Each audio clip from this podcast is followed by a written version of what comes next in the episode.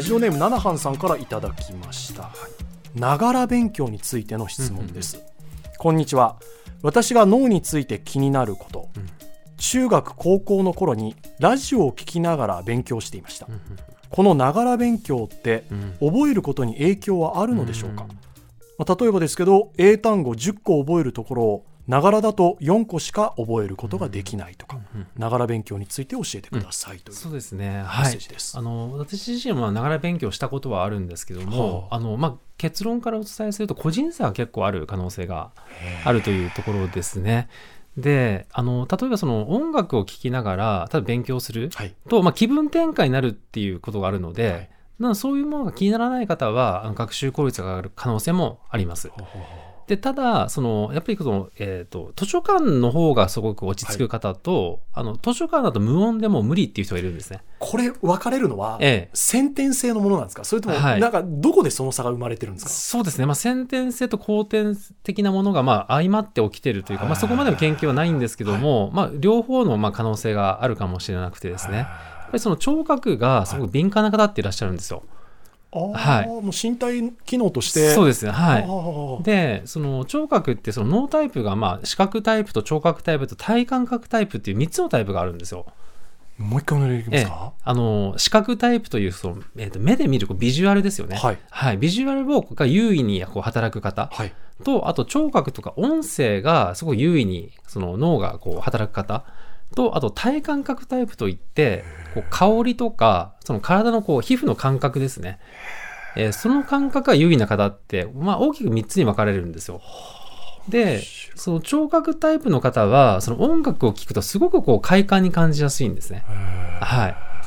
なので、あの、まあそういう方がこう音楽を聴くとすごくこう、あの、ノリノリになるっていうのはあるんですけども、ただあんまりそういうのが苦手な方っていうのは、あの逆にこう、効率が下がるというか、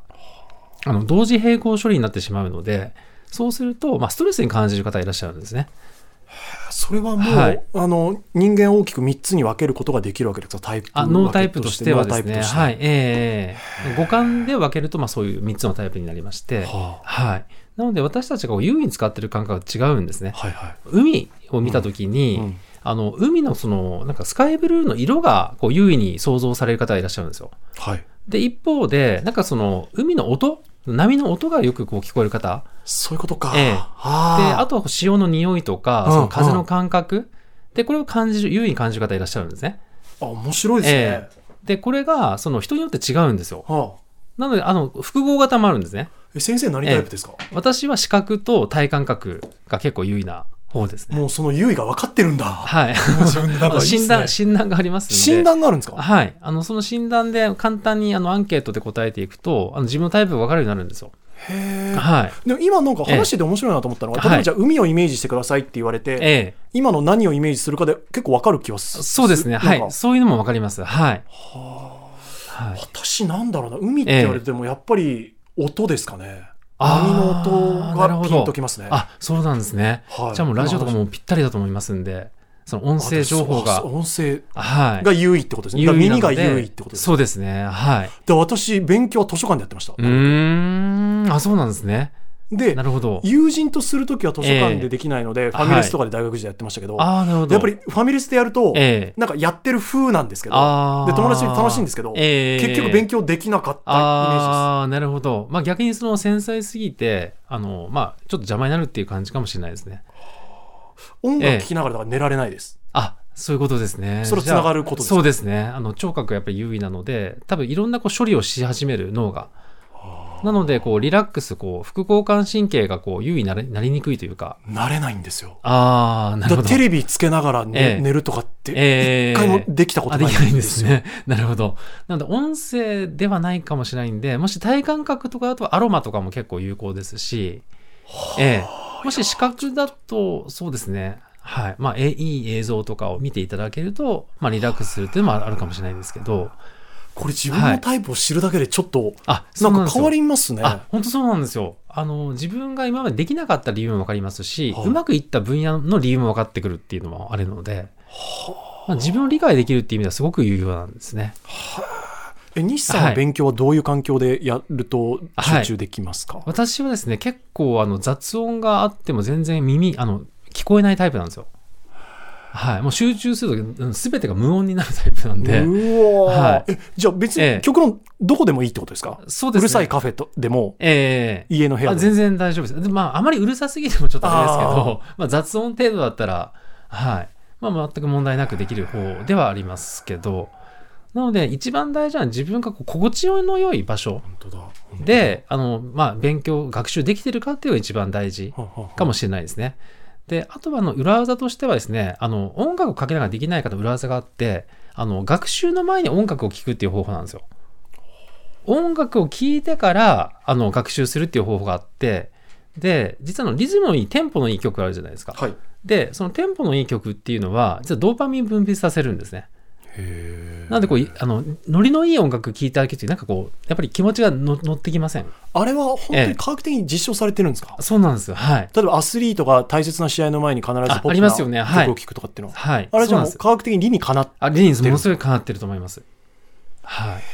ぱりパフォーマンス上がるんですよ、ね。上がるはい。あそうですかそうなんですよ。で、面白い実験もあって、あの、もし無表情の人が目の前にいたら、どうですか突然無表情の人が目の前に現れたら。どうですかええどんな気持ちになりますうんえどうこじ開ければいいかなと思います ねえそうですよ ね。ちょっと困惑されるかもしれないんですけども、これがですね、あの、楽しい音楽を聴いていただいてから、無表情の人に会うっていう実験があるんですよ。で、あと、悲しい音楽を聴いてから、あの、無表情の人に会ってもらうっていう、まあ、グループを作るんですね。ああはいはいで、そうすると、 面白いことが起こりまして、はい楽しい音楽を聴いてからお会いすると、なんかこの人あったのかなとかですね。なんか何かあったのかなって、こう、あー相手にこう寄り添うようなこうそう感か覚に。ちょっと心配の気持ちのスイッチが入るんですね、そうなんですよ。はい。で、その人が影響を受けなくなるっていう実は研究データがあるんですね。なんでだろうそれははい自分がちょっと気持ち乗ってるし、うん。そうです、そうです。はい。ハッピーな気持ちにある程度なってるからそうなんです自分のことはちょっと置いてて相手どうしたんだろうって、はい相手に気が向くってことだはい。要はあのドーパミンが出ると、まあ、脳が全体的に活性化しますんで、でそうするとあの前頭前野って言ってあの私たちのこう脳の司令塔があるんですけど、はいここであの要は認知とか判断してるんですね相手は、はい相手がどういう人かという判断するんですけど、でここの前頭前野の活性が低い状態要は自分にゆとりがない時ってあるじゃないですかなんか仕事で疲れていたりとありかます、よねええはいで、その時って前頭前野活性が落ちてるんですね。で、その時に人と会うと、 あの、この人は、なんかマイナスの要素をどんどんこう脳が取り入れるので、結局、その人が影響を受けてしまうんですよ。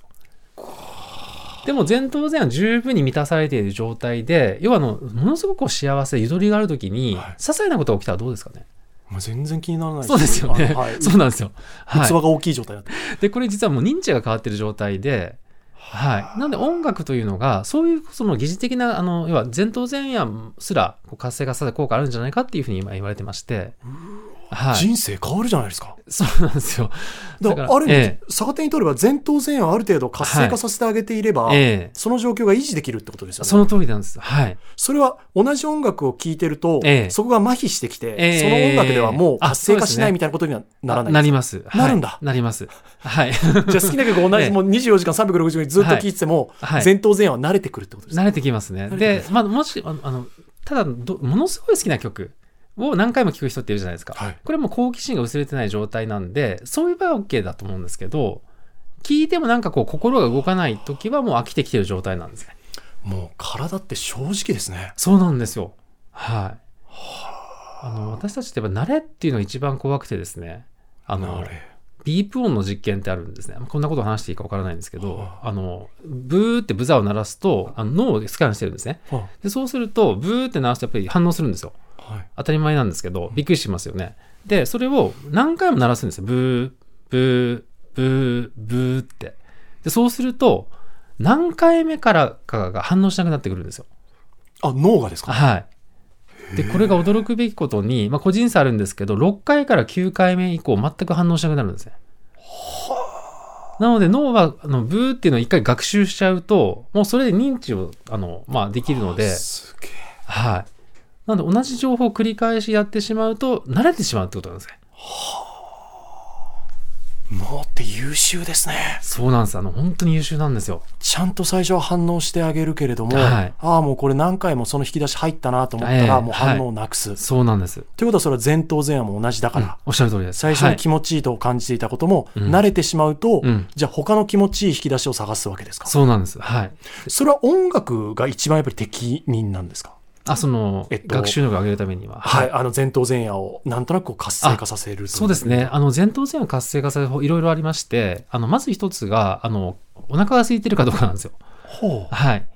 で、空腹空腹の時、いや脳にエネルギーがあのいってない状態はいというのは結構イライラする人っていませんあのお腹が空くとあ言いますね あれあれ子供の方が強くないですか、強いですあれはなあれは何ですか子供は前頭前野が未発達なんですよなので余計抑制できないんですねへえでも大人でもやっぱり抑制できない人がいらっしゃっては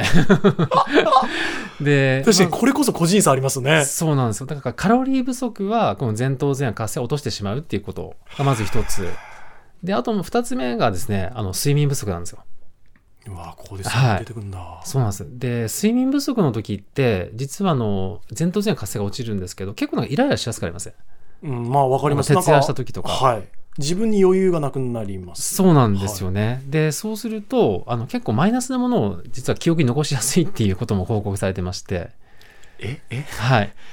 自分がそういう状況になると、ええ取り込む情報もマイナスなものを取り込み変わってくるがちになるんですかそうなんです。あの、これ研究で出てるんですけども、はあの、マイナスな言葉とプラスな言葉を見ていただくんですね。はい。で、どのぐらいの単語を覚えてるかっていう試験をするんですよ。それを、あの、あえて寝不足を作り出した人と、はで健常者の人とで比べるんですね。でそうすると実はあの寝不足の人はあの普通の方のあの1.5倍以上マイナスな情報を覚えてるんですよ。あ、え、なんでなんえ、だって、自分がマイナスな状況だから、プラスの情報を入れたいじゃないですか。ええって思いますよね思いとしてはそれで補わないとやってらんない。そうですよでおそらくなんですけども、えっと寝不足な状態で脳の状態が下がりますよね。そうすると何か生命の危険があった時にあのリスクがあるんですよ。で要はリスクを回避するためにマイナス情報を優位に入れるっていう可能性が今考えられてまして生命維持を考えるために、そうなんですこの後生き延びるために、そうなんです。今後のリスクとして、はい。マイナス情報を取り込んでる可能性そがあるんうでですすかはい例えば道端に石が落ちてた時にあまり気にならないと思うんですよ元気な時ははでも寝不足だと苔で骨折するかもしれませんよあね、はい。そうするとその石がネガティブに見えるように脳は仕組んでるってことなんですね危機回避能力なんです。そうなんですはでも、ただただ心がちょっとい、はい、辛くなってきますよね。あそうですねそうなんで感覚です言うとはいそうですはいなんかでもそれを知ってるだけで、はいちょっと、ええそう自分がなった時に、あ今自分はマイナスなことを考えがちだし、うんマイナスな情報が入ってきがちだけど、はいそれは人間としてのえその構造だから、えうんはいちょっと切り離そうってなんかそうです思えるといいですね。いや、そう今なんなんですか聞いてて。ええはあそれができると本当に一番いいと思いますねだからやっぱり自分の脳と、なんか人間としての体を知るっていう、はいはいええだからこの、ながら勉強良くないですかどうですかっていうのを、えナナハンさんの、その思考を知ることで、えうんもしかすると、ながら勉強がいそうでいすタイプかもしれないし、その通りですね。もしかしたはらいやめた方がいいタイプなのかもしれそなうい。ですね。はい。タイプを知るってことですね。そうですね。やっぱり自分の脳を知るっていうことが、まあ、ある意味、こう、究極の、 あの、まあ、幸福度につながるというか、あらゆることでストレスがなくなっていくっていうところなんですよね。だから、昔私自身、ものすごいストレスフルな人生だったんですよ。そうなんですもうか競争社会にまみれて、あの、もう勝ち残らないと生きてこれないあの人生だったんで、あーはいで、もう本当にストレスだったんですけども、で、ただ、まあ、そういった時って、やっぱり、あの、マイナスだったんですよね。あの、結構、あの、リスク回避型というか、はい、なったんですけども、やっぱり脳のことを知ると、なんかすごくこう、安心できたというか、へはーなんか、すごいな、脳って思うんですよね。うんええ。 で、こういうことを実はもう無数に知っていくと、なんか自分の脳って本当にこう尊敬できる存在になってきて、はなんかこう自分を愛せるようにい。ななっんたかという自己か、肯定感にもなってくる。ええ、そうなんですよ。ははい今幸せですかい。突然ですねいやなんかこれだけ脳のことを知ってらっしゃったえー ら、あそうですねこれで幸せじゃないと全然説得 力ないんですけどまあでもかなりあの幸せな人生を、はい、送らせていただいてると思ってまいすやー私自身はですねいや主観そ的の自分の脳をリスペクトするっていう話もちょっと次回ぜひそのあたりも、あはいええぜぜひひ詳しくはいお話を聞かせてください、はい日産に聞きたいことをリスナーの皆さんから引き続き募集しております懸命に日産への質問や脳科学ノーライフと書いて井上ドアのメールアドレスへと送ってください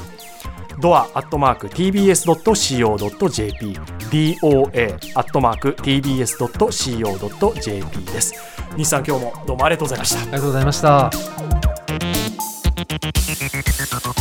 た